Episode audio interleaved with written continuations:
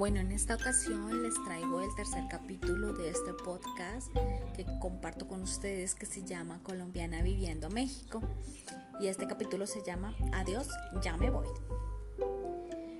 Bien dicen por ahí que no digas en voz alta tus sueños porque se pueden hacer realidad. Pues bien, ya no había vuelta atrás, ya era un hecho que estudiaría en Ciudad de México pagamos la inscripción al semestre e inicié los trámites para la visa de estudiante que me solicitaban para ingresar al país. Todo esto bajo una ignorancia total de lo que me esperaba. Todo lo hacía por primera vez esperando no me pasara lo mismo que ya me había pasado en la Embajada de Estados Unidos donde me habían dicho meses anteriores que no era apta. Otro paso importante era saber a dónde iba a llegar. Yo, una Alexa en muchas ocasiones temerosa de las cosas nuevas, debía pedir asilo o buscar dónde vivir sola, lejos de su nido.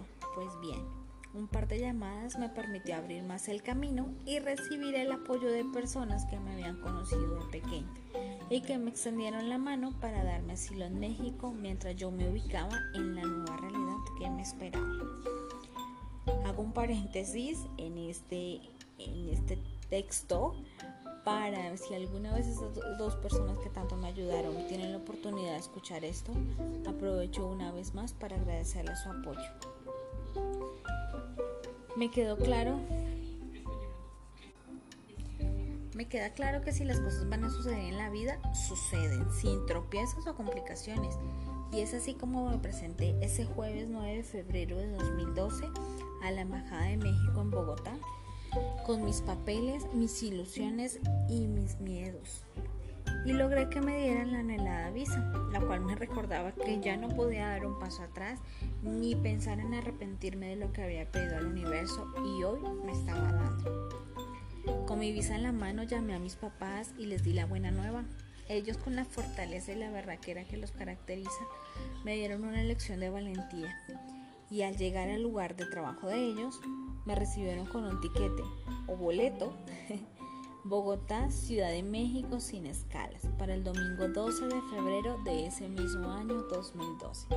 Sí, así sin anestesia, sin tiempo para pensar, ya tenía todo lo que necesitaba para volar a mi nueva aventura.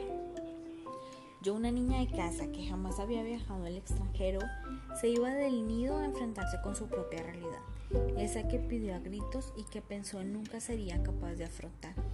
Aquel domingo 12 de febrero a la 1 y 5 de la madrugada dejé atrás miedos, barreras, la vida que hasta ahora conocía, los que dirán, mi país, mi familia y empecé a pensar en mí y en mi futuro. Así que sin más preámbulo puse mis sueños en dos maletas, sin saber qué iba a pasar, con qué me iba a enfrentar y con la promesa de regresar. Nos leemos pronto, yo soy Alexa y esto es Colombiana Viviendo a México. Espero lo disfruten.